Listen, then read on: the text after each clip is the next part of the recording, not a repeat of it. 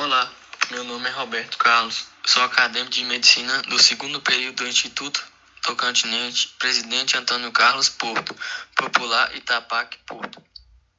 Juntamente com a Ana Gabriele e meus demais colegas de turma, Maria Eduarda, Gabriela Mendonça, Gabriela Aurema, Mariana Amaral e Ana Clara, estamos desenvolvendo um podcast acadêmico para a disciplina de Método de Estudo e Pesquisa MEP, com o professor Thomas no qual hoje trataremos sobre o tema Medicina Baseada em Evidências, MBE. Esperamos cada semana poder somar ainda mais no conhecimento de cada um de nossos ouvintes. Nos dias de hoje, não tem como formar em medicina e não saber o que é medicina baseada em evidências. É um tópico que está muito em alta, então vamos começar do começo, né? Sem deixar nada de fora, hahaha. Toda essa história de medicina baseada em evidência começou na década de 80 e bate de frente com a medicina tradicional, porque ela não se baseia apenas na experiência e expertise do médico que formou lá em 1998. Ela faz com que o médico busque informações e tratamentos mais recentes, até porque a gente sabe que a área da ciência evoluiu muito.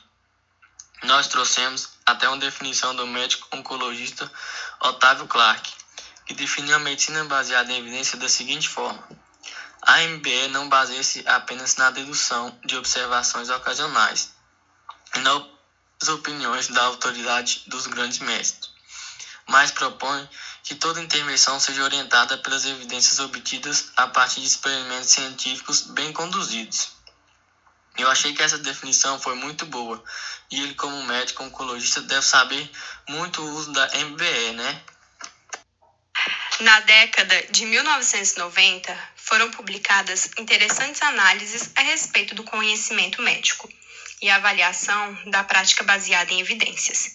Destaca-se aqui um estudo publicado por Macau, que na região de Wessex, Inglaterra, avaliou as diversas habilidades relacionadas à MBE, de uma amostra referente a 25% dos médicos generalistas dessa localidade.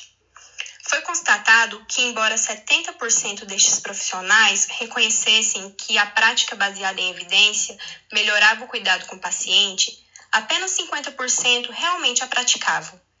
Ademais, apenas cerca de 30% dos médicos julgavam-se bons entendedores de conceitos tão importantes para a interpretação de artigos e para a prática clínica como risco absoluto, risco relativo o número necessário a tratar.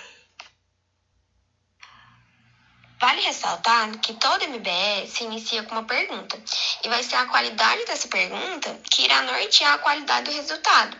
Para tal, utiliza-se sempre o acrônimo PICO nas pesquisas clínicas, onde P significa paciente, população ou problema, I significa intervenção, indicação ou interesse, o C irá significar intervenção de comparação, procedimento padrão ou não intervenção, e o O, ele vem do inglês outcome e significa resultado esperado, desfecho ou efetividade.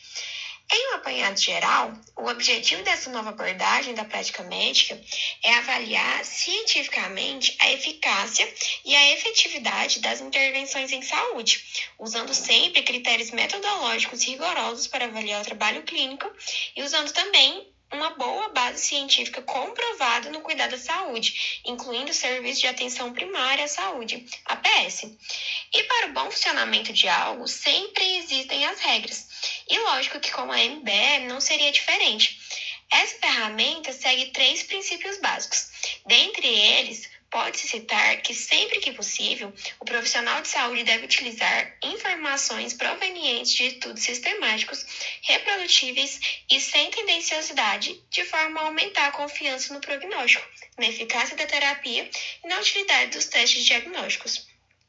Também, a compreensão da fisiopatologia é necessária, mas insuficiente para a prática clínica, e a compreensão de determinadas regras de evidência é necessária para avaliar e aplicar de forma efetiva a literatura médica.